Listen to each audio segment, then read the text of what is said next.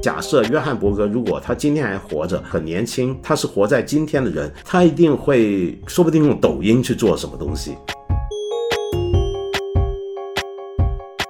我一方面会觉得现代主义作品是一种对资产阶级欣赏习惯的颠覆，就很多知识分子或者艺术家觉得我们在干一场革命，可是这个革命。其实已经远离了原来所要效忠于的那个阶层或者是社会群体，那该怎么办？那这是我当年面对的最大的困扰之一。同类的困扰还会在你一辈子之中不同阶段出现。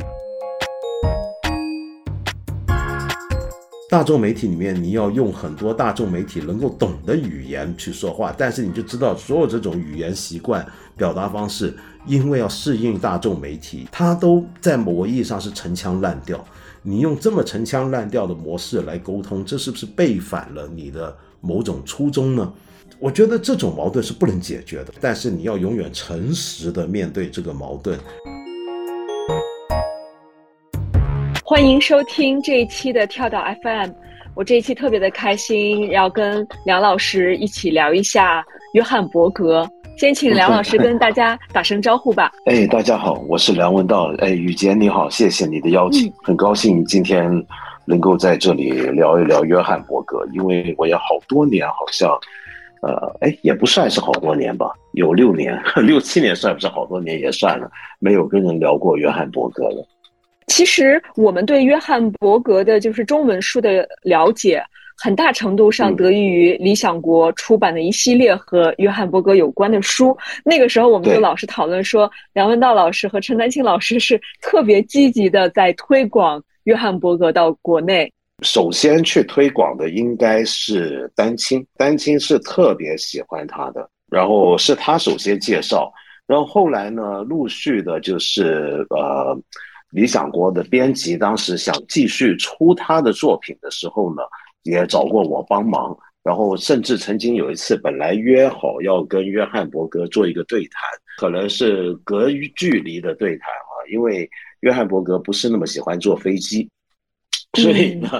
呃，他也没来过中国。然后那个时候就就曾经差点还想请他来，但最后都没有成型。然后就那时候正好是他有一本书《我们在此相遇》出版的时候。呃，就我只有跟他们的编辑做了一次对谈，然后做了一些介绍。那后来呢，就是我做节目的时候，做电视读书节目跟视频读书节目的时候，也陆续介绍过约翰伯格，但。都是他一些比较简单的、容易看的书了。嗯，这个我们是有印象的，就是，呃，在理想国出版了《我们在此相遇》，这个已经十几年之后，在伯格二零一七年他去世之后的两年，梁老师在看理想的这个一千零一夜中，用了两集节目专门讲了他就是最为我们熟悉的那部作品《观看之道》。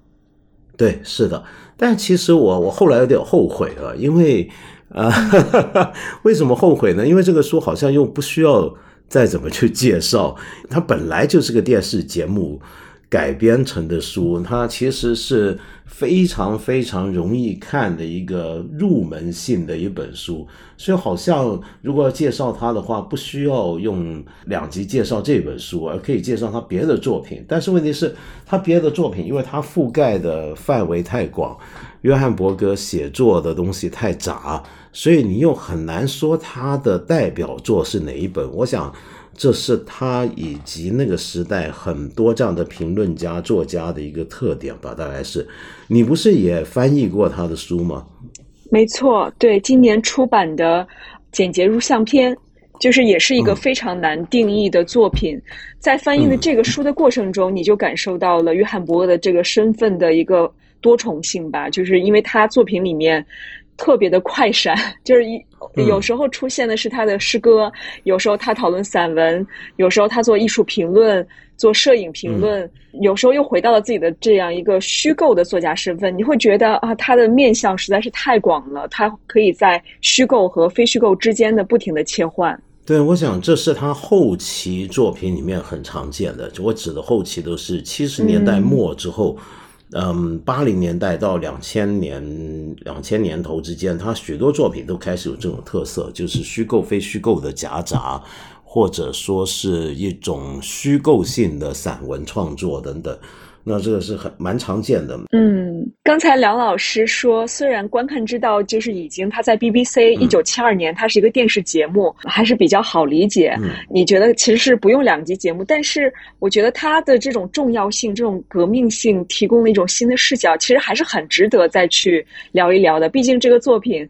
比如说所有学艺术的同学们，它已经成为了你最重要的一本课外书啊。最重要一本参考书，就是写文章肯定要用到它。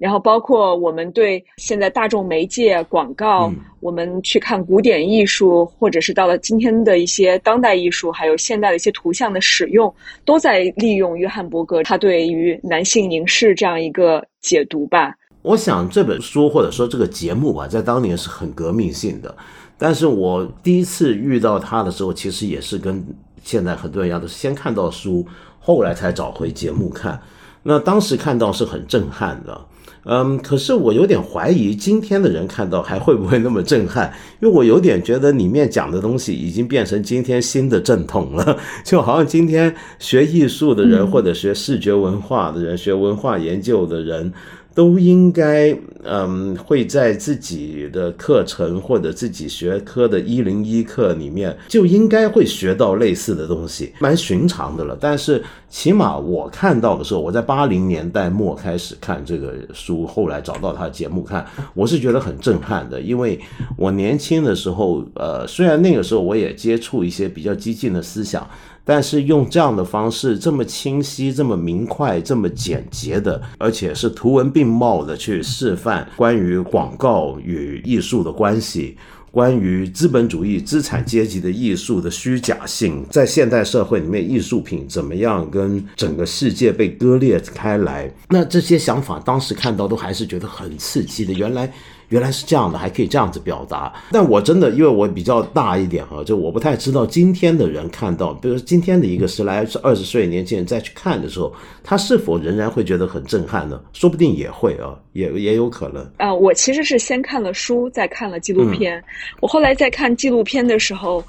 我还是觉得有一些让我很大的触动。你无法想象，一九七二年一个公共知识分子，他就开始选择用电视这样一个大众媒介去传播他的思想，并且他在那个电视节目里面表现的非常的自如。他穿的是那种花衬衫，就是好像跟我们想象中的，比如说那些正统的那种。呃，纪录片或者电视节目里面那种英国知识分子或者英国主持人，他们永远都穿着三件套，然后发着标准的伦敦口音、BBC 口音，嗯，这样的一个反差还是很大的。包括他在节目中会用刀子去切割一件名作的这样一个复制品，就是他有很多这种挑衅的一些这种动作呀、行为啊，我觉得好像还是让我觉得能做出这样的一些举动来，一定是非常反叛。嗯，所以很多人都会把他的作品跟克拉克的文明做一个。对立都说克拉克的这个是代表了一种所谓的正统，但是伯格就是要反这种正统，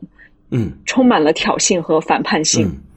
我我觉得你说的很有意思啊，因为我恰好是先看了克拉克的《文明》的，我大概是小学的时候看到的，那时候不晓得为什么在台湾，嗯，什么电视台的节目，因为那时候电视台湾的电视频道就只有三家，都是国民党经营的。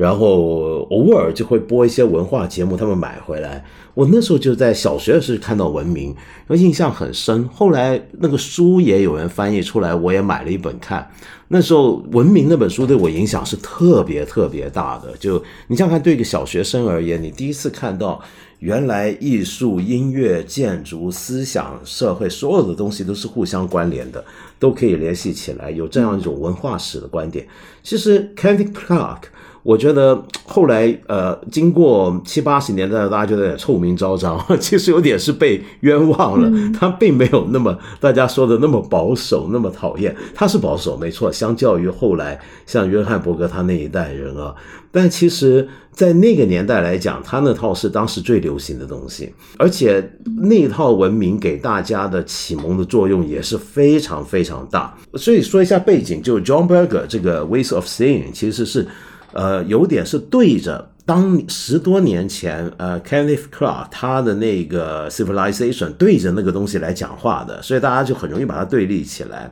也确实是，但是他之所以选择把那个节目当成一个对照或者潜在的一个对话者或者是一个对手的话，就看得出来那套文明在当年影响力有多大。我直到今天都还很记得那套老的那套文明一开头的震撼啊！我大概没记错的话，它第一集好像有七八集还是十集吧。他第一集拍的是一个古代北欧的维京人的海盗船，那那个船只剩下龙骨，那是被挖出来的，应该是在巴黎塞纳河的泥底下挖出来的啊。然后他就拍这个船的龙骨，然后就说这个龙骨现在被架设在忘了哪一个博物馆里面存放，然后大家就会看到，觉得它好美，怎么样怎么样。克拉克就说，如果你回到当年那个时代，你回到呃八世纪的巴黎的。塞纳河边的居民，你看到这艘船，你绝对不会觉得它很美。你远远的看到这个龙骨昂起的那个蛇首进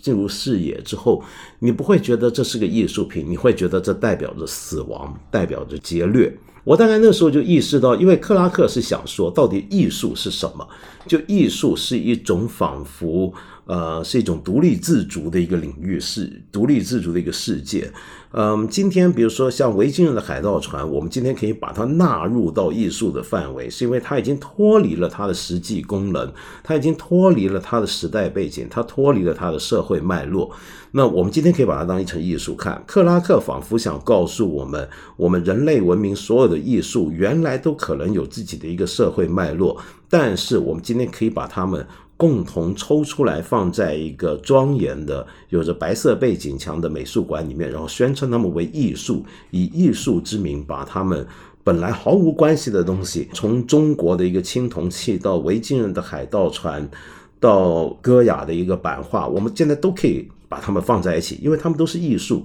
那我觉得，从约翰伯格这种当时那么正统的一个马克思主义的者的角度来看，这当然是要值得批判的。就是他恰恰想找回那些使得他本来不能被叫做艺术品的是什么。它在什么样的社会关系下诞生？它背后的生产逻辑是什么？要找回那个 social context。所以我当时我印象很深的就是看完呃文明十多年之后，再看到了 ways of seeing，我看到的我学到的最大的一个东西，呃，是对于什么叫做脉络的一个关心。就是一件作品，它的脉络是什么？它的脉络到底有多重要？艺术到底是什么？艺术是不是一个能够真空于社会世界的一个东西呢？我想这个是《Ways of Seeing》给我们最大的一个刺激，就起码在我那个年代来讲。嗯，没错，克拉克把艺术或者是这种文明，确实是看成了一种客观的存在物，好像是这种民族的有形或者无形的资产。但是你说，好像我们在读约翰伯格观看之道，你突然会觉得，约翰伯格特别的强调就是观看本身这个行为，这个行为他就不再是把这个艺术或者是文明只是当成一个很客观存在的物品，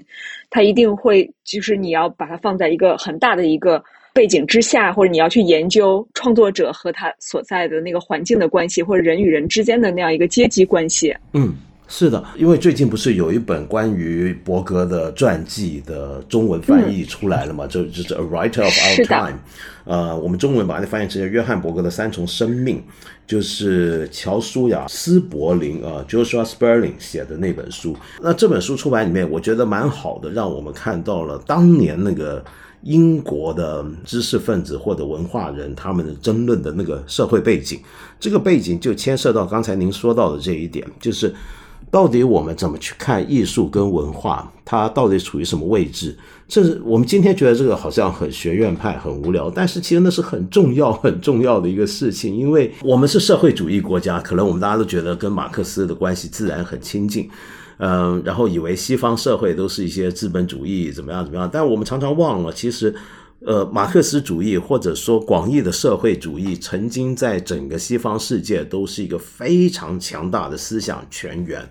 嗯，在二战前后、二战之后，五十年代尤其如此。英国共产党那时候也很强大，而当时的知识分子圈基本上你就可以分成这两大派。那这两大派里面，其中在文化领域的争论焦焦点就是艺术到底是为艺术而艺术，还是为了什么而艺术？如果你是个社会主义者，你是个马克思主义者，你可能会说，艺术是为了人民的艺术，艺术是为了阶级解放斗争的艺术，艺术是呃资产阶级的一个压迫工具或者上层建筑的一部分，等等等等。所以，到底怎么来定位艺术？艺术到底能不能是个独立的领域？是个非常非常重大的政治讨论。那当然背后还牵涉到一些哲学上的东西，因为我们知道，从康德以来，美这个东西被认为或者与美相关的判断被认为是一种独立于伦理道德判断跟理性知识判断之外的一种判断，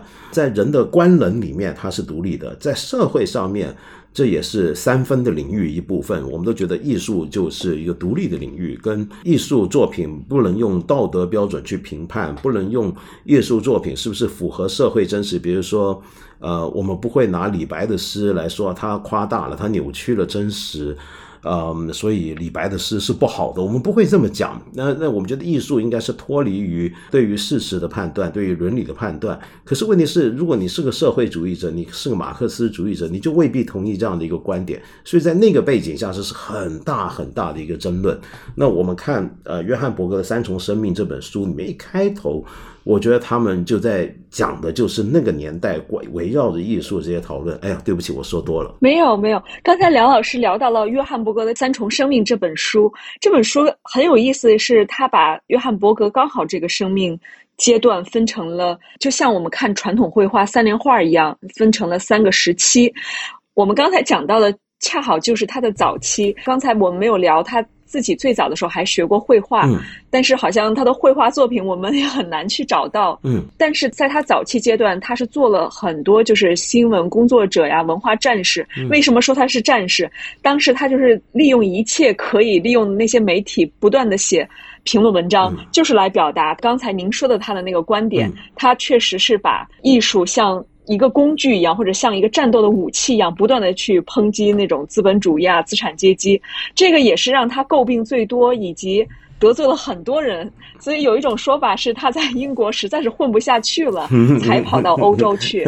也许是他自己想要走，对。也有一种说法是说他确实当时他的反对派就是非常的多，因为大家就是一直在反对他，把他这种左派的观点带入所有的艺术解读里面。我举一个例子，比如说我在翻译《简洁如相片》的时候，你去看他在描写了这个三个艺术家，他的角度果然是不一样。他立刻让你就是你从来没有这样去想过梵高。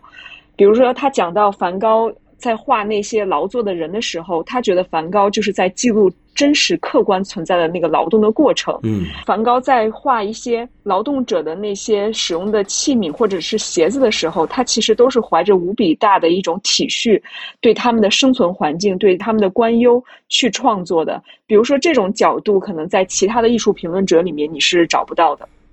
对，因为一般讲梵高呃画这些农民的劳作工具或者他们的日用品的时候。关注的是它的笔触、它的色彩，是这些材料形式，而不是那个题材本身。但是你从左派的角度看，就看到的就是这些。他在分享卡瓦拉乔的时候也是非常有意思。比如说，我们想到卡瓦拉乔，就会想到他的明暗对比，对吧？就是非常强烈的那样一个光线。但是他就会说，卡瓦乔之所以把人。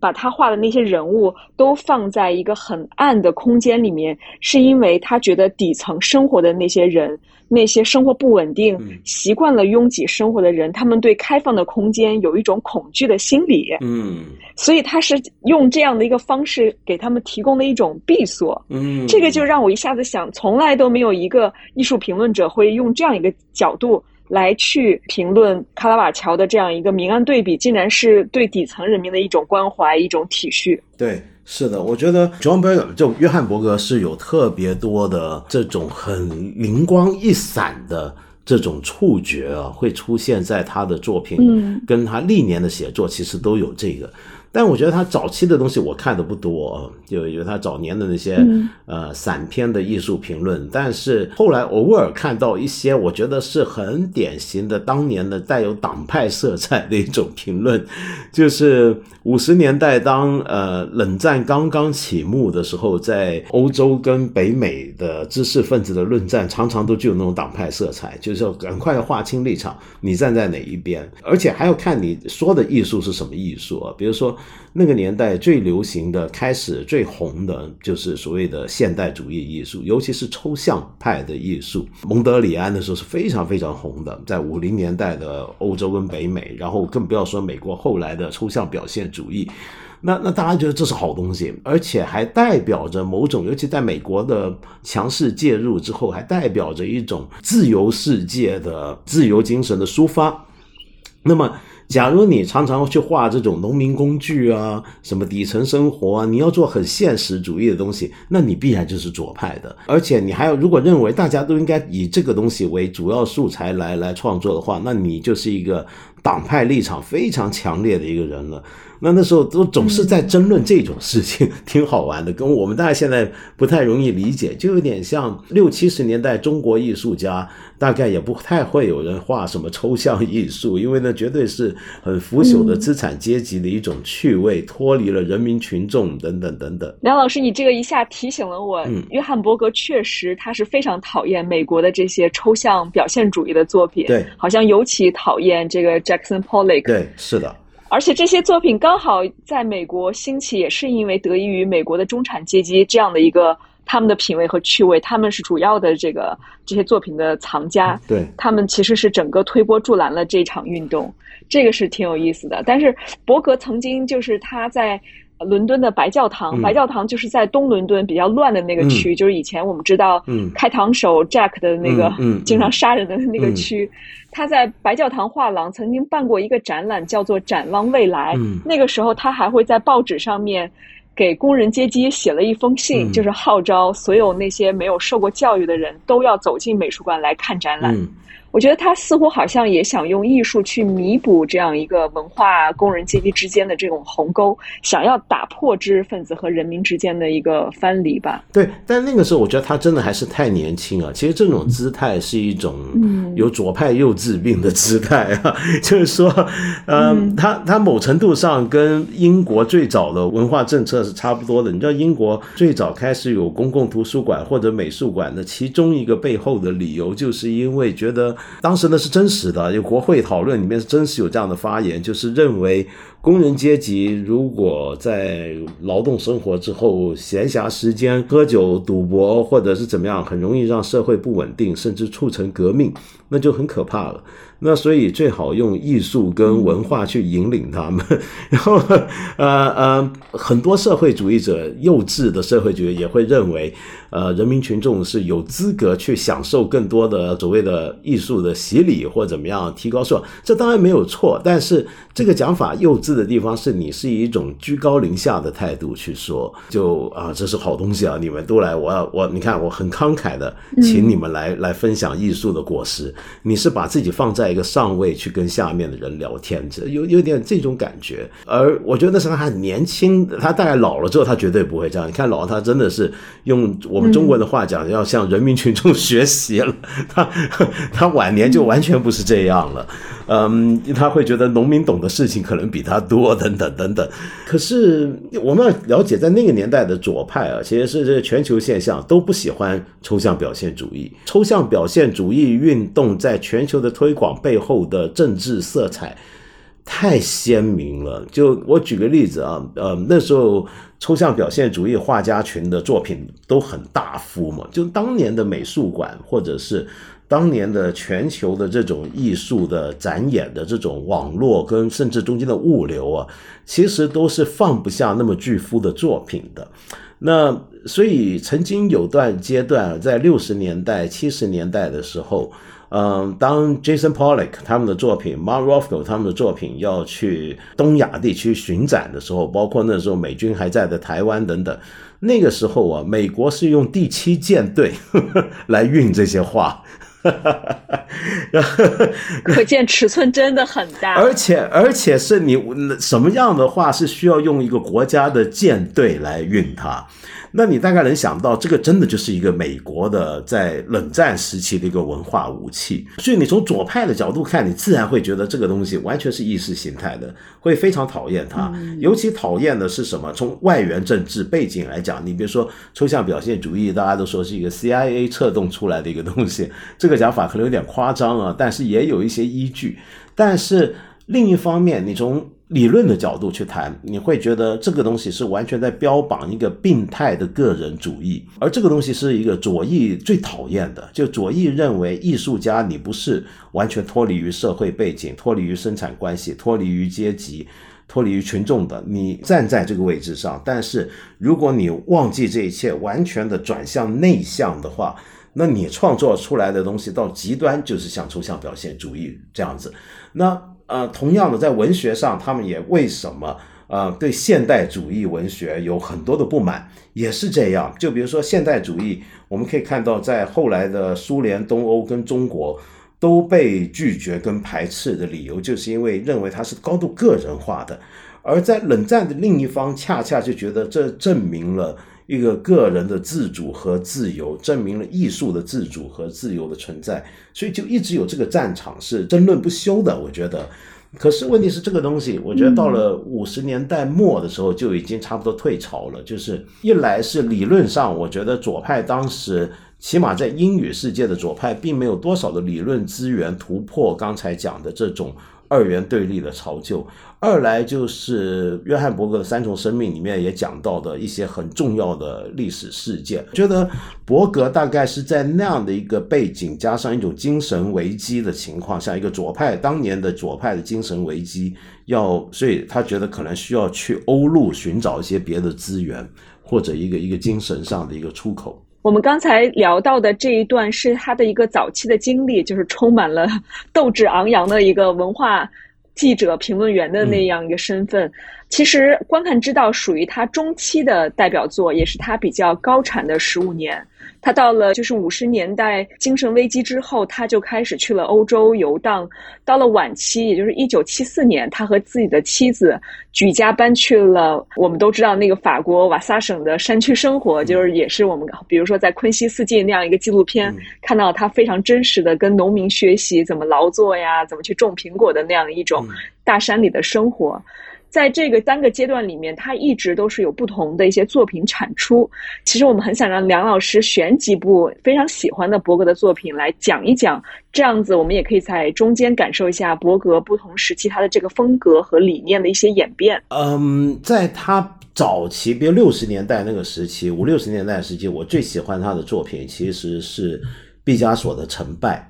呃，我觉得这是一部非常重要的艺术史跟一个艺术家研究的著作，观点非常独特。今天看来，也许已经有很多人也会走这种路，但在当年看来，我想起码我年轻的时候看，我就觉得很震撼。就刚才我们讲那个背景啊，你从一个左派的保守的左派的角度看，其实你会很讨厌毕加索，因为毕加索很有钱，是不是？就一个艺术家很有钱就很可疑了。你首先，然后第二呢，就是他的作品。完全，你也可以说脱离人民群众，既不描写人民群众，也不是人民群众所能了解的。可是，约翰伯格做了一个很重大的一个事情，就是把毕加索放进一个欧洲社会革命史的一个历程上面来看，在这本书里面，其实很精细啊。这本书写的就很精细的去分析毕加索在立体派时期的那些作品，他的一些特点。约翰伯格有个很敏锐的眼睛。常常几句话就写出了一个作品很精到的部分，我觉得，因为我自己不是那么喜欢毕加索，可是我看这本书，我也觉得，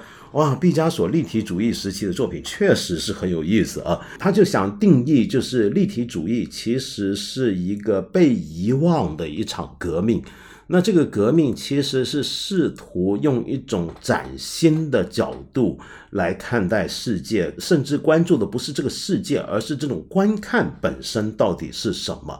而这种观看背后其实蕴含了一种许诺，或者说是盼望。就是对于未来的新人的盼望。那从这个角度看，这个东西，他就认为立体主义其实我的讲法就其实可以蛮左，因为左的意思就代表不断的进步、不断的改革。而正好那个时期正是一个欧洲社会经历重大的变革的时期，就本来这是一个相应的革命的一个环节，但这个环节消失掉了，到了后来被纳入到一个现代主义的常规里面。那我觉得这本书写得很好，他的整个判断非常有趣。就以前我不知道可以用这种角度来看毕加索，所以我很喜欢这本书。但我知道你你是都读过伯格的作品吗？你有什么特别喜欢的吗？发现了几本特别好玩的吧，但是它不是那么重要。就是伯格在晚期的时候，我们知道伯格非常喜欢跨界，对，他会跟不同的艺术评论家、作家、散文家、诗人都进行一些跨界，包括我们比如说，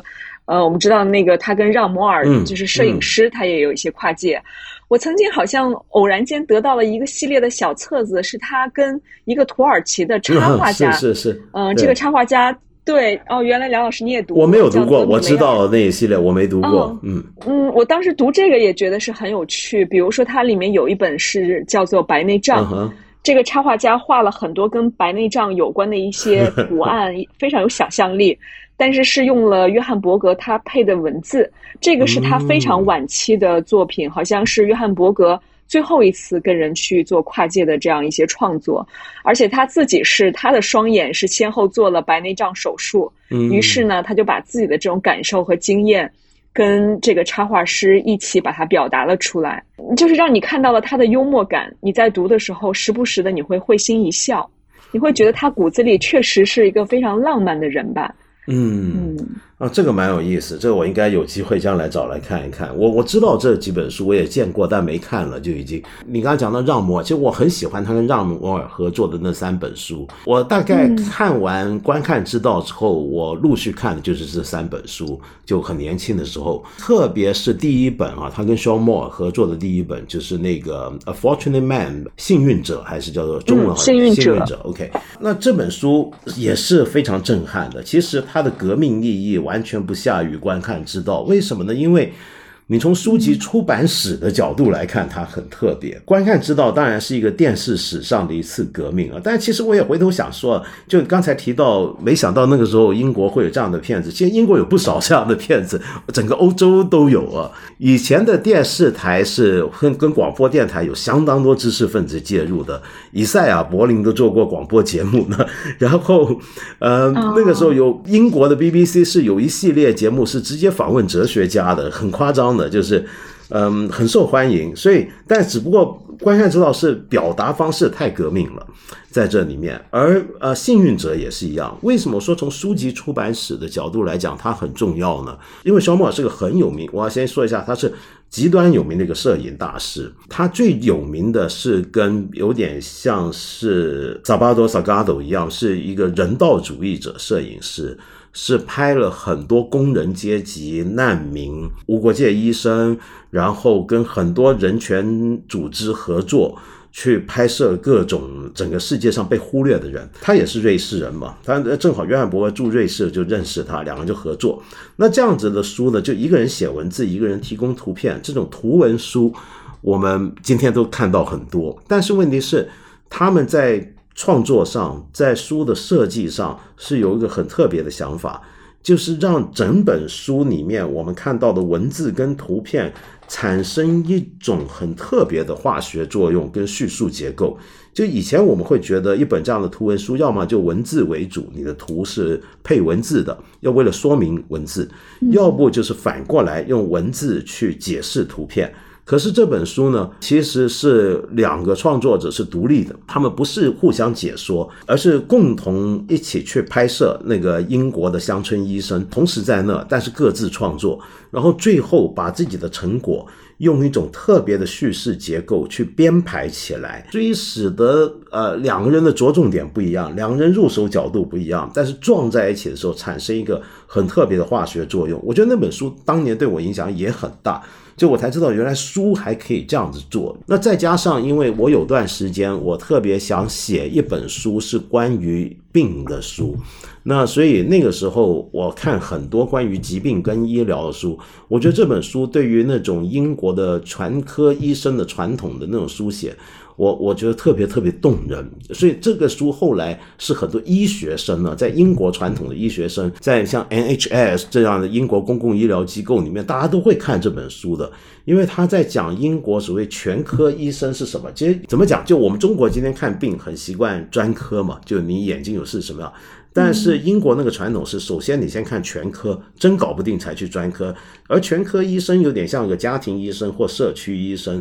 他等于会知道整个社区的人的生命史，又有点像今天的古巴医生那样，他他很了解这个社区、这个村庄、这个聚落。由于他认识你家三代，啊，你从小看看病就是他把你看大。所以他会很清楚你身上可能会有什么遗传毛病等等等等，他那个照顾不只是医疗的照顾，也同时是种精神性的伴随性的，他是个社区的一份子。那对于这样的一个医生的这种描写跟跟拍摄，然后在里面透射出整个。整个社区，我觉得这点让我觉得很感动，而且这个也很伯格。我啊，对，还有一本书我也想聊的，就是他后期的了，就晚年的书。您刚刚讲到这种晚年他写的小书，其实有一本书我蛮喜欢的，就是《Bento Sketchbook》。Bento 是指的是谁呢？其实是荷兰的伟大的哲学家，就是斯宾诺莎。呃，因为斯宾诺莎后来被驱逐出犹太教之后呢，用了一个拉丁化的名字叫 Benedict。Benedict Spinoza，而 Benedict 这个词，其实在俗称里面，比如说我们说 Robert 可以叫 Bob，那那 那那 Benedict 就可以叫做 Bento，那它叫做 Bento Sketchbook，其实是指的是什么呢？就传说啊，就一直我们都知道斯宾诺莎呢，他是喜欢画画的，他有素描本，他有一本素描本保留下来，但他四十四岁英年早逝死了之后，在他的遗产里面并没有找到。他的素描作品，而约翰伯格就假想，就他有点像代入进去。假如那个书还在，或者假如呃，John Berger，我今天就是斯宾诺莎看到的是什么？那这本书很迷人，我觉得里面有很多约翰伯格晚年的一些素描，然后有很多文字，那些文字是一样是刚才我们谈的那种。呃，虚构性的散文创作，夹述夹议这样子，同时也有很多是跟斯宾诺莎的哲学的对话。那因为我自己很喜欢斯宾诺莎。嗯，所以我当时看到这本书，我立刻就买，然后我觉得很有趣，这是很迷人的一本书。呃，那要不要谈一下我们在此相遇呢？因为这本小说我觉得是非常好看。我们在此相遇应该是我读的伯格第一本虚构作品。我当时是被他这种写作的角度和方式给吸引了吧，因为他是幻想了自己已经去世的母亲和他们的朋友，幻想在不同的地点再次跟他们相遇的那个过程。嗯，我当时看了还是挺感动的。包括他第一个地点写的是，我还特意为了他的这本书去了他写到的一些地方，去看了那个他是重新在里斯本又跟自己的母亲重遇了。嗯，其实我觉得他虽然是一个虚构的作品，但是这个就有点体现在他对时间和空间的那个理论的。一次回溯，就是你看他后面的作品，在讨论时间和空间的时候，他也在反复强调他自己觉得时间除了我们所谓的这样一个生物上的时间，就是我们的生死都是有长度的。但是他一直说。我们有一个意识的时间，这个意识的时间里面是有艺术的时间，是有诗歌的时间。我觉得这个是他的小说，其实好像也在重新的去展现了他这样的一些对时间和空间的解读。对我也很喜欢这本书，嗯，因为里面还其实还有相当多的自传色彩在里面。对，它是有一个自传体式的一个小说，这样一个很复杂的文本吧。他特别喜欢把自己的个人经验带入其中，所以有的时候你在写又觉得很真实。呃，我专门就去了他写的伊斯林顿，嗯，那个是一个比较中产、比较古典的一个区域吧。虽然是在离开了伦敦的市中心，但是是非常传统的，有很多旧式的房子。但是我在读他这篇文章的时候才知道，哦，过去的伊斯林顿其实还是有很多嘈杂、混乱、落后的、破败的一面。我在伊斯林顿他那个街区的中心花园坐了好长时间，嗯，我会觉得伯格的一些作品有一点点可以让你穿越时空，嗯，可以让把你带到那个场景里的那种味道。嗯，对，确实是。我我也蛮喜欢这本书，而且这本书我觉得是嗯可以看到，虽然我们刚才说的那本传记啊，约翰伯格的三重生命像三联画一样，讲他三个不同阶段的状态。但其实中间有些东西是一以贯之的。他其实透过这本书，他为什么我们再次相遇要回到那么多一些场景去想象过去的某些人跟他的重遇，或者是怎么样，都有一种对于失落的那个传统，要让它重新闪光出来。那这个东西，当然其中一个思想的启蒙，我觉得是受到了我们看观看之道就知道，他非常受本雅明的影响。本雅明在观看之道里面最大的现身，当然就是机器复制时代的艺术那篇作品，呃，对观看之道有直接的影响。那但是本雅明有另一个很重要的观念，我觉得是伯格后来一路都没离开过的，那就是说故事的这一点。而说故事的人这篇文章里面，本雅明就提到故事是什么呢？故事是一种经验的结晶或者是启示。就是在现代小说或者印刷读物没有兴起之前，欧洲以前那种走遍每个村庄的游吟诗人或者说故事的人，其实我们中国也是这样，他其实是不断的在传授经验，把远方你从来一个内陆来到一个内陆村庄，告诉你远方的风暴的形状。呃，大海中间一个漩涡的深度等等，让你知道。但同时在讲这些东西，不只是给你一个崭新的你未知世界或者未知过去的资讯，同时还包括着大家对这件事情的经验，呃，以及我们从这些故事得到什么启示。那个启示不一定是这个故事教训我们什么，而是他所有的经验是未终结的，在讲故事的过程里面，它是保留这种开放性的。那约翰伯格后来不是一直定义自己就是一个 storyteller，就是这个本雅明意义下的一个 storyteller，、而本雅明意义下的这种 storyteller 就包含了另一个部分了，那个东西就是本雅明对历史的看法，就是那个历史，因为我们知道他很有一篇文章讲历史，讲到那个在末日风暴中展现的天使毁灭天使，那很有名很有名一篇文章里面，他的历史观很特别，本雅明那个历史观是认为。呃，历史从来没有过去，历史甚至可以在未来。呃，历史没有完成，它的完成与否是看我们今天我们怎么样去讲述它，然后我们就能够在将来有一天打开了这个历史从来没有结束的那条尾巴。留下来的那个大门，那所以约翰伯格我觉得也很受这个影响，在这本书也是一样，他把每一个历史的门打开，就仿佛那些人，假设他所遭遇的那些人，包括您刚才提到的他的母亲的过去等等这些事情，假虽然都是过去的了，可是问题是，他真的过去了吗？假如我今天去写这样的一本书，我给了他一个新的意义。我给了他一个不一样的结局，那这个历史是不是就可以说它其实并没有完全完结？它的一切好像早已告一段落的那个结局，在今天我这里又给他开了一个新的门，让他继续活下去，有新的意义呢？我觉得这这本书很好的说明了他这种说故事的人的这种身份的特殊。刚才我们聊了伯格的几个代表作之后呢？还想聊一聊伯格他自己还曾经为了广播写作，这段经历是不是很像我们今天做播客呀？我可能也是受了梁老师的影响，开始也是自己在录一些播客。那能不能说伯格是比较擅长利用现代化通信工具创作的知识分子呢？就是他七十年代，比如说使用电视，包括用广播，然后用这种大众媒介去了解过去所谓的精英的文化。那这是不是一种战后民主化的一种象征呢？是可以这么讲，它是特别做的特别好的一个，但是事实上，这个也是当年的欧洲的传统的，尤其是比较偏左的知识分子最喜欢干的事。今天中国可能有些人觉得，你知识分子不在大学教书就不叫知识分子，只有教授才叫知识分子。但是如这是一种。在在英语世界的或者欧陆世界来看，这种想法是特别保守的右派想法。如果你真的是一个左派的话，你应该会想尽方法去跟社会大众沟通，你应该会想尽办法去做这种跟人民群众互相了解的这种工作，而这里面有什么好的过各种崭新的工具？他们总是试图利用一切新的在你眼前能够用到的呃沟通工具或者沟通革命结果。的这些成果，呃，将刚才我们讲到本雅明，大家都不知道本雅明其实是写过广播剧，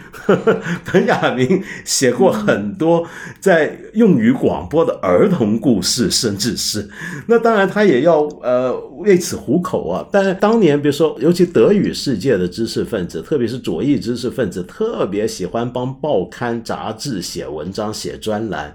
嗯，然后到了英国也是这样，就伯格那一代的很多英国知识分子，就像刚才我讲，你哪怕是自由主义，柏林都做广播节目的，就这是一个对他们而言是理所当然的，没有人会觉得，哎呀，电视就是个很庸俗的东西，或者广播是个很庸俗。有，呃，阿多诺就会很讨厌呃广播电台。但是大部分这些严肃的，我们今天觉得可能很严肃的知识分子，尤其是左翼知识分子，会觉得电视到书籍写作之间没有一个有有媒体上本质造成的分别，但是没有一个阶级秩序的分别。相反的是，在美国才会有这种想法，因为美国的电视台公共电视台是做的特别糟嘛，就只有 PBS。那那就特别不发达，但是在欧洲的传统底下，这根本是毋庸置疑的一件事情。而约翰伯格是这里面的表表者，就是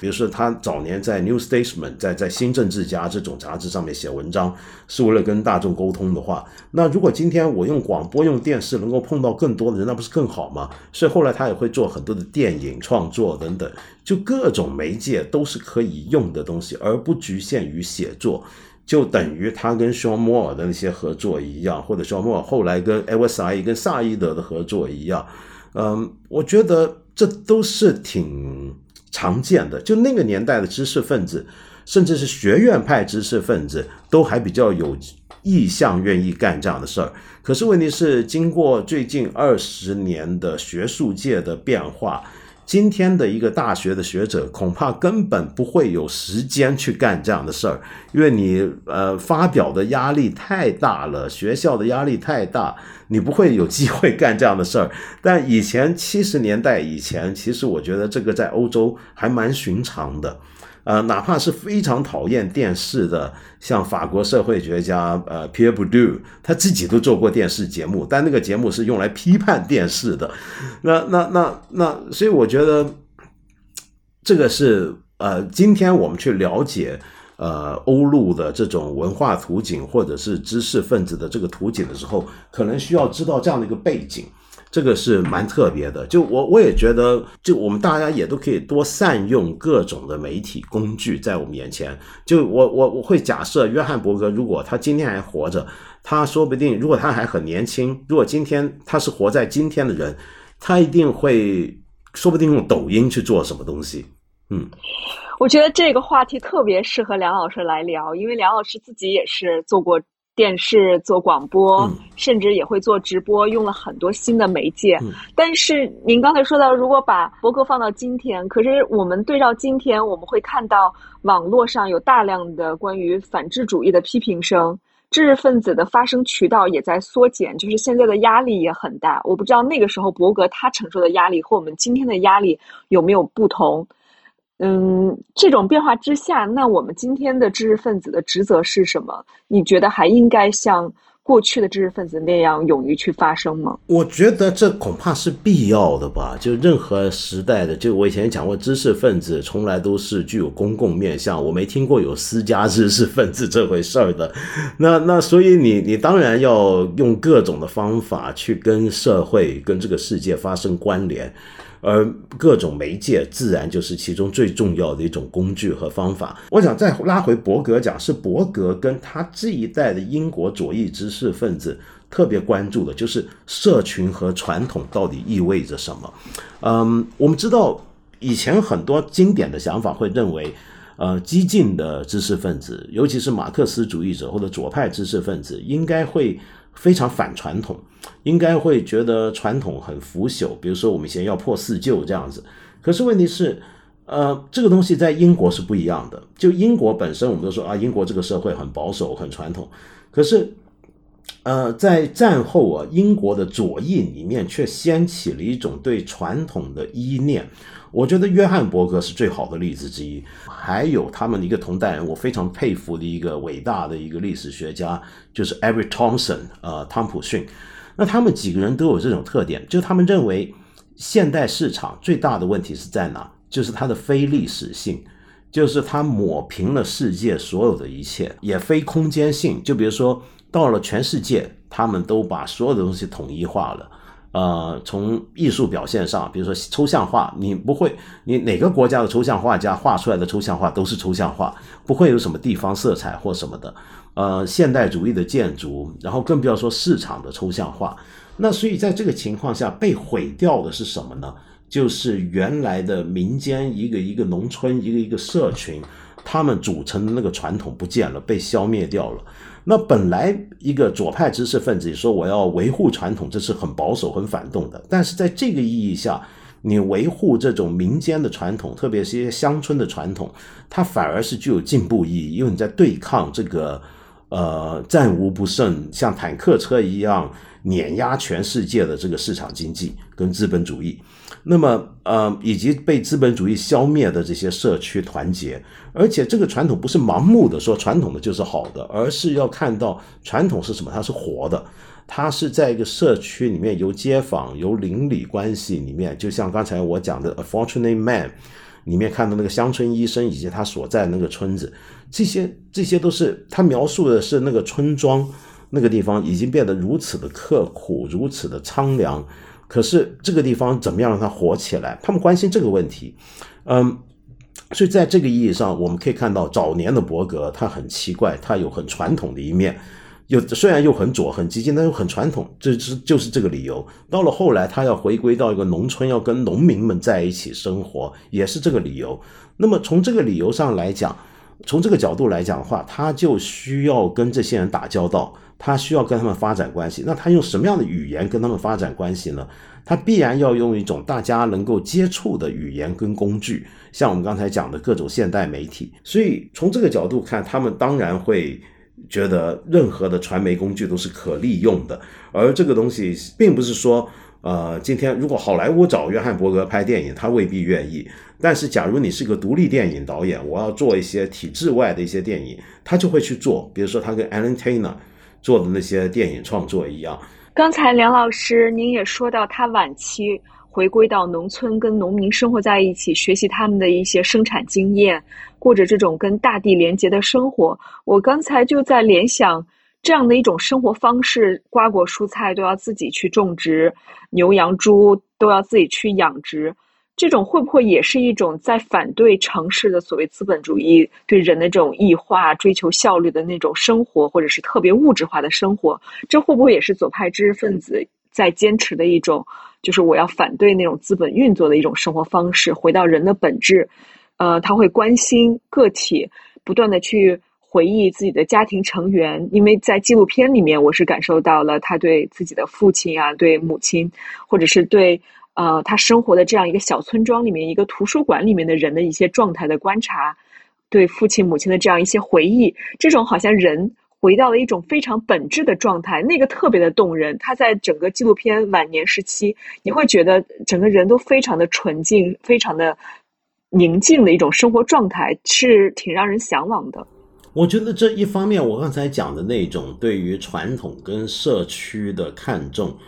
嗯，这是一种底色啊，就是啊，我刚才还漏了一个人，就雷蒙威廉斯 （Raymond Williams），这个他对这个话题写的特别好。就他们这批人都有这种底色，可是伯格不一样的地方是，他还是一个艺术家跟一个艺术评论家，所以他的另一面是在这里面会起到作用。嗯，他一方面会觉得，呃，传统的那种社区型的农村今天已经被破坏掉。都被农场取代，被市场的力量无所不在。就算是一个山里面的农村，也逃不过的。那他是会关心在这底下那些人们会怎么活着呢？怎么样能够留住这个东西呢？这种土地上有力量的生命的东西呢？这个东西一方面你可以说是个左派知识分子共有的事情，左派就一 一向有这种浪漫，这是左派的浪漫。就中国也是一样，左派知识分子总是觉得我要向农民学习，我要回到民间，我跟工人学习。呃，在学校里面呢是很丢人的事儿，一辈子在大城市是很丢人。我必须要有这个自己耕种的经验，或者在工厂的经验等等等等。约翰伯格有这个东西，可是另一方面，他是因为真的看到一种美感，我觉得他真的看到那种在日常的。劳作，或者是这种好像没有变过的山村生活里面的一种特别的美感。那这种美感是他早年批判过 Kenneth Clark 讲的那种呃描述一种民间的那种田园牧歌式的那种美。只不过他今天对这种美的理解，跟那种你很干净的在画框里面隔距离的从窗外看，从你的庄园看出去，你的佣工们在劳动那种美是不一样的。这是一种你自己在里面挥洒汗水，你跟这些树木如此亲近，跟这个泥土跟泥土里面的虫子的关系如此密切的时候看到的一种美。我突然觉得好像有一种中国式的文化的哲学精髓在里面啊，就非常的陶渊明或者苏东坡，他是有一种带着想象的那种理性，是一种有着抒情的哲学。嗯，这个好像跟我们一下子就亲近了很多。对，因为中国儒家传统的这个耕读传统很重嘛，就是你你要不读，就是其实是要去走仕途，要不就是耕，就这个进跟退、仕跟隐之间的这种对立啊，就这是在一个中国的语语境下投射的一种乡村的一种想象，文人里面的一种想象。那西方的左派也有他们的想象，可是伯格有这种想象，但伯格还有另一面，就刚才我讲他。他真的是作为一个艺术家见到的，在法国见到的这些农民的日常生活跟那种自然条件、农田里面的那种条件的那种美本身就吸引他。呃，那种美是一种跟其他的左翼知识分子不一样，跟我们刚才讲的中国的知识分子或者世人的这种世界观也不一样的东西。那更像是您刚才一开始提到的，梵高去画一个农民的鞋子。画一些农民的犁具，那种感觉是差不多的。所以伯格自己也说，他觉得马克思高估了城市，低估了农村。嗯，那些在城市里面倍感失落的那些人们吧，或许可以在体力活中重遇自己的这种家乡。嗯。嗯，对，说得好。我我觉得这是他的一个，就这很很英国式的一种左翼的浪漫主义，或者左翼的人文主义吧。更准确的讲法，其实是一种传统，一种思路。就 John Berger 特别浓烈的，就是这种老式的英派、英国派的靠左的人文主义的东西，就会有这个。但这里面也有张力跟矛盾。就我们一开始讲他年轻的时候，非常战斗性的那种，具有党派色彩的攻击色彩的。那种评论就是认为，比如说艺术应该是要像回到人民中去跟人民对话，但是另他到晚年都可能还有这一点，在那从人民中提炼一些什么东西，从农民中带什么东西。可是另一方面，他对于前辈大师的创作，他对于尤其在文字上、文学上的所谓的现代主义的创作，他对乔埃斯的喜爱等等。那一面又怎么办呢？所以这里面总有一些不可调和的矛盾的。那这些矛盾，我觉得恰恰是这个传统，就左翼人文主义传统最有趣的地方。就你一方面，你觉得我要投入社会大众之中。我跟他们站在一起，但是你知道，你身边这些邻居一定看不懂你写的东西。你喜欢的这些艺术，其实他们也不是那么喜欢。他们可能看电视看的都是很无聊的肥皂剧，或者是什么真人秀，也还是这些。那你喜欢这个，到底是两码事。那在这两者之间，那个距离、那种张力，怎么？这是一个必然存在的事情。说到这个张力，其实我还想接着让你再谈一谈知识分子跟他所生活的这个大众之间的这样一个距离产生的张力。我特别想让梁老师再接着往下说一说。那您觉得有没有什么方法可以来消解这样的张力，或者有没有一些解决方法？我觉得没有。我觉得你嗯，只能够永远认真的。面对这样的矛盾和张力，并且在中间挣扎，我看他的作品跟最近这本传记，我感触特别深的是找到了很多的共鸣啊。就当然我不是说我像他，那不太绝对不可能。但是有些轨迹，我觉得是我们很多人都面对过的，或者正在面对的。因为我八十年代末刚开始出道的时候是写艺术评论，尤其是剧场评论。我那时候特别喜欢剧场，那那时候我写的剧场评论是非常疯狂的，今天我都不忍卒睹的，有攻击性的。就是我批判香港的戏剧跟电影是那么的腐朽，那么的资本主义化的，我非常左那个时候，然后觉得这些东西都是一个资本主义的糖包，这是一种鸦片。是上层建筑的意识形态工具的一部分，用一个很左的观念来批判香港主流的这种文化、大众文化艺术。就我，我理论上应该很喜欢社会写实主义才对啊。但是问题是，另一方面，我又非常沉迷于一些。我跟伯格不一样，伯格讨厌现代主义的艺术啊，就呃，但是嗯，当然后来他没那么讨厌了。但是我那时候就很喜欢，我很喜欢，比如说建筑里面，我很喜欢。呃，大家后来痛骂的国际主义风格，呃呃，我很喜欢很 minimal 的东西，呃，我很喜欢那种冷硬的那种几何线条构成的艺术品，包括剧场里面表现一样。我喜欢 Robert Wilson，我那时候还参与过一阵子的剧场创作，跟纪念二十面体合作，都是一些非常抽象的。很晚年晚期现代主义的东西，我喜欢那些。那这个矛盾怎么弥补呢？我一方面会觉得这些现代主义作品是一种对资产阶级的欣赏习惯的颠覆，但是同时我又知道这么革命性、这么颠覆性的东西，就很多知识分子或者艺术家觉得我们在干一场革命，可是这个革命其实已经远离了。你原来所要效忠于的那个阶层或者是社会群体，那该怎么办？那这是我当年面对的最大的困扰之一。其实这同类的困扰还会在你一辈子之中不同阶段出现。你比如说，有一阵子我在香港参与很多工人跟社会工作的一些的运动的东西，我有很多社工朋友，他们会去帮助那些年轻人。比如说，你知道很多小孩，他可能。种种的原因失学，然后社会上用很腐朽的讲法叫失足了。嗯，女孩子可能去卖身，然后然后男孩子或者去打架，成为黑社会，然后吸毒什么。然后晚上呢，我们就要到街上，我们叫招宅呀，就是把他们收回来，就跟他们聊天，说啊怎么样让他们重回一个好的一个社会环境的生活当中，等等等等。但是另一方面，我们读的很激进的理论却告诉我们。呃，之所以有这个问题，不是他们的问题，而是社会有问题。呃，任何尝试把他们吸纳到社会常轨中的做法，恰恰是保守的、反动的、不革命的。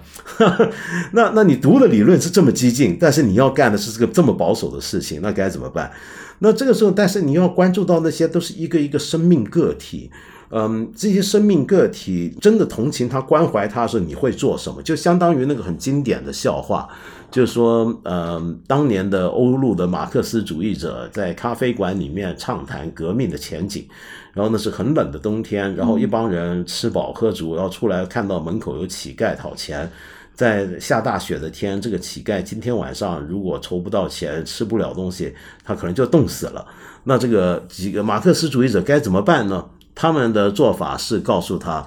呃，这位同志。你放心吧，这个像你这样的人越来越多，我们革命就会成功了。但是不给钱他，因为你给钱他，就等于帮助这个社会苟延残喘的继续这样子下去。就你今天帮他，就等于在帮这个腐朽的体制延续下去。你今天以为你在做一个很善良、很有同情心的举动，其实你是拖延了革命的到来。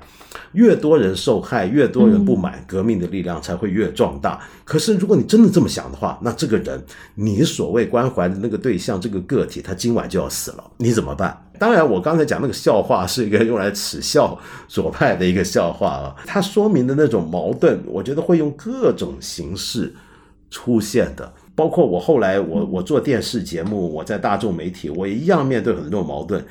大众媒体里面，你要用很多大众媒体能够懂的语言去说话，但是你就知道，所有这种语言习惯、表达方式，因为要适应大众媒体以及适应它的受众，它都在某个意义上是陈腔滥调。你用这么陈腔滥调的模式来沟通，这是不是背反了你的某种初衷呢？我觉得这种矛盾是不能解决的，这种矛盾只能够永远存在。但是你要永远诚实的面对这个矛盾，而且感觉到这个矛盾的张力。嗯，我觉得 John Berger 就哪怕他也是一有一部分是在处理这个矛盾吧。跳岛这个节目呢，还有一个传统，就是我们在节目的尾声一定要请嘉宾来推荐一本自己最近在读的书。那我就想问问梁老师，最近在读些什么书呢？我最近在读几本书啊，一个是因为我做节目的需要，我在重读《沙丘》，嗯，这是很经典的科幻小说，最近不是他改编的电影要上了吗？那因为我可能在做节目会谈这个电影。那所以我就先重读一遍，但这个工程很浩大，因为这是个大书。我很年轻的时候读过一次，现在重读一遍，感觉还是很不一样。嗯，我觉得好像没有我年轻的时候看觉得那么好看。呃，这是很多经典的科幻小说的问题啊，就是因为它影响力太大，就学它的人太多，有点像基地这样子。乃至于当年最新鲜的东西，今天看来不新鲜，是因为你已经在太多地方看到受它影响的东西，然后你有点像带着一种怀旧的眼光来看所有今天影响大众文化中的这些科幻元素，跟它相关的科幻元素是如何从他那里开始的，这个我觉得蛮 蛮好玩的这件事情。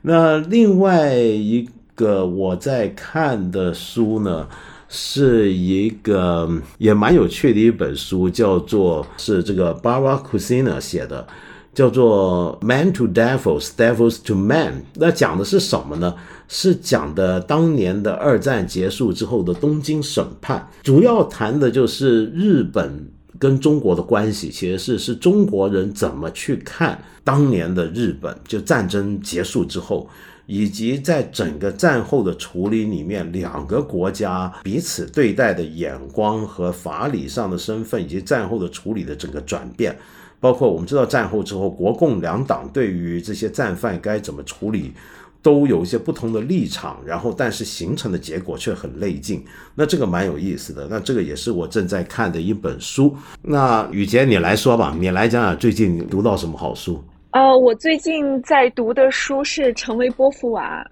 我最近在读这一本，刚好跟约翰伯格这本传记可以有一个呼应吧。嗯，我觉得好看的传记会让我得到很多信息，重新去审视一个人的作品。嗯，这本《成为波伏娃》是我这两天在读，我的感受是，就是特别是这种知识分子的康利，或者是，嗯，比如说像我们了解的梁思成和林徽因。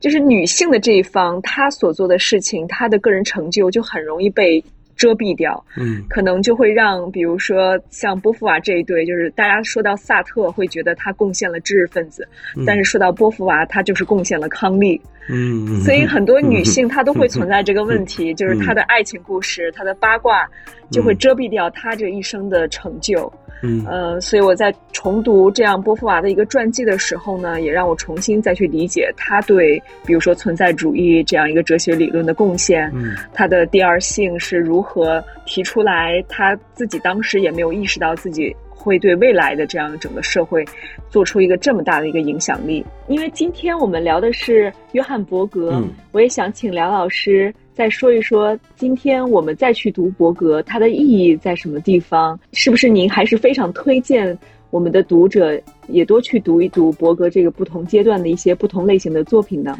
对，是的，因为刚才我们这个讲法，以及根据他的这个传记啊，他是把他的所有的作品放在一个呃他的人生跟历史的发展脉络中来看。但是我觉得有趣的是，我们大部分读者读一个作家的书的时候是非历史性的，我根本没有读完，就我就顶多读过十来本。那像他的这些著作这么浩瀚，你看的时候，你很容易就是跳着看，就你可能看了一本他六十年代的东西，一下又看到他晚年的东西，然后你不太容易意识到这是一个作家漫长生命当中不同阶段写的，但这并不重要，因为。他每一个阶段的写作都很精彩，我觉得约翰伯格，他不是那种留下一个很厚大的经典巨著的作家，他不是一个能够简单的说他一生的代表作是哪一部的作家，因为他的写作范围太广大太杂。可是这是一个可以给你不断有灵感的作家，而这个灵感。同时还看到，因为他的观察角度，他的语言很简单的，其实他语言很简单很朴素，但是又很有诗意，就很美。同时又让你直接的，好像能够洞穿到某些东西。他太聪明了，就太多太多的写作里面的那些句子，都是物，都是那种物质发亮的那种句子，而贯穿起来的则是不变的。刚才我说的那种很英式的左翼的人文主义，那是一种。充满了人文关怀，同时又有非常呃深沉的一种艺术跟哲学上的思考的一种眼光，所以我觉得直到今天都还是很值得去读。